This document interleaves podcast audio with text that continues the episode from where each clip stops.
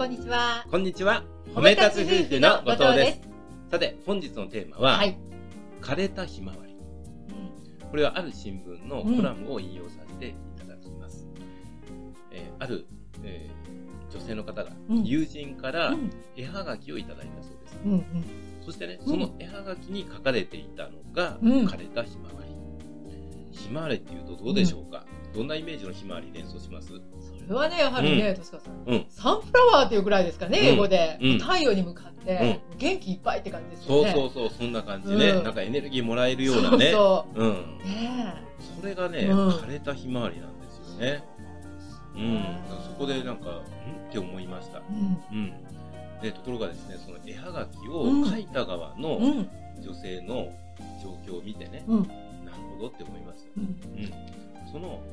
きを書いた女性というのは、うん、入院生活45年、徐々に筋力が低下するという進行性筋ジストロフィー、こういった病と戦っている。ずっと戦い続けている女性だったんですよね。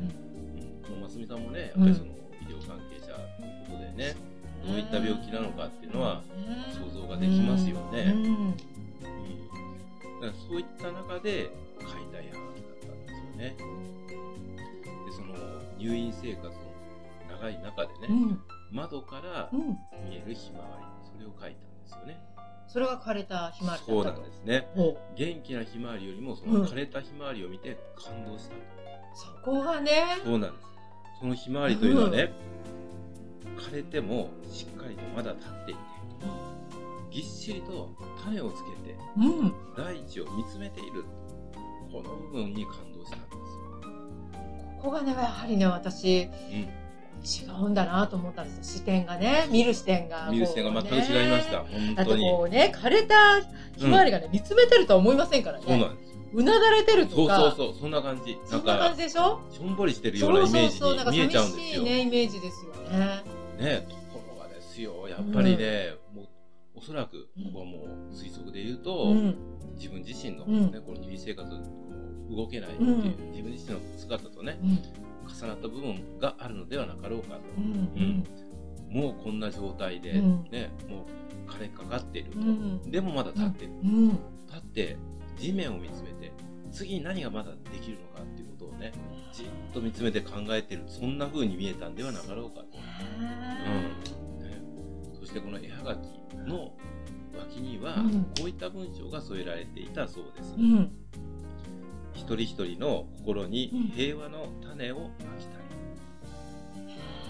この絵はがきをですね書くのに想像を絶するね努力がありました、ね、人工呼吸器をずっと鼻に当ててもらいながら、うん、そして動かない腕を肘をみんなに支えてもらいながら、うん、そして一枚一枚絵はがきを書いていったんです、うん、そしてそれが友人に届く頃、メールを送って、そして励ましの対話をしていくうん。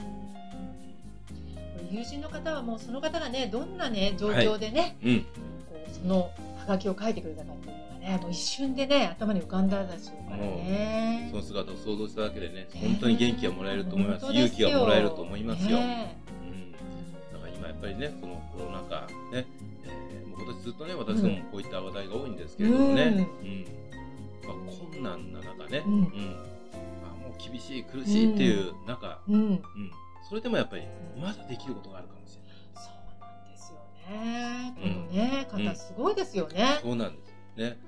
だからどんな状況でもねまだできることがあるかもしれない。そしてそのできることの矢印っていうのがね、うん、やっぱり誰かのためにっていう、うん、ここがあるから最後の力が出るんだなって思いましたね。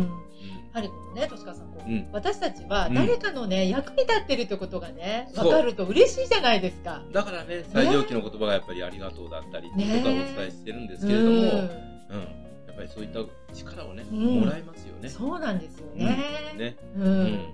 で、こうやってね、考えていくとね、こういろいろとね、やっぱり思う悩むこともあるかもしれないけどね。うん、そう。やっぱり自分のこともね、あの、もちろんなんですけれども、そこね、一歩踏み込んでね、少しでも周りの誰かのためにっていうことをね、うん、考えていきたいなって改めて思いました、本日も最後まで聞いていただきましてありがとうございました。ありがとうございました